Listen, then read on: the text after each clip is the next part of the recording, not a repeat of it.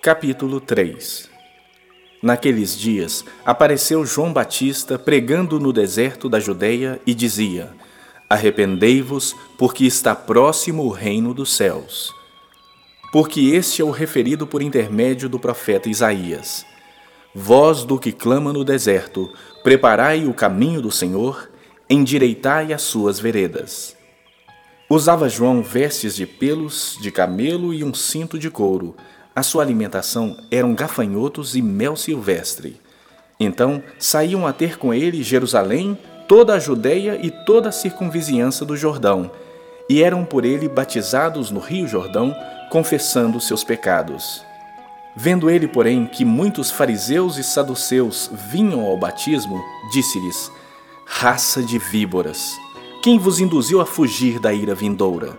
Produzi, pois, frutos dignos de arrependimento. E não comeceis a dizer entre vós mesmos: Temos por pai a Abraão. Porque eu vos digo que destas pedras Deus pode suscitar filhos a Abraão. Já está posto o machado à raiz das árvores. Toda árvore, pois, que não produz bom fruto, é cortada e lançada ao fogo. Eu vos batizo com água para arrependimento mas aquele que vem depois de mim é mais poderoso do que eu, cujas sandálias não sou digno de levar. Ele vos batizará com Espírito Santo e com fogo.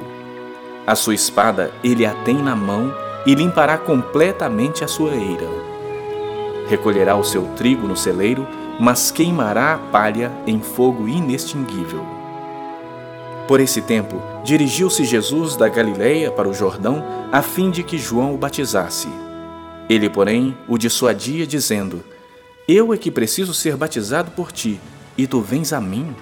Mas Jesus lhe respondeu: Deixa por enquanto, porque assim nos convém cumprir toda a justiça. Então ele o admitiu.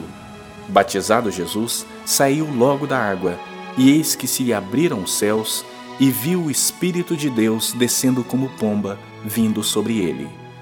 E eis uma voz dos céus que dizia: Este é o meu filho amado, em quem me comprazo.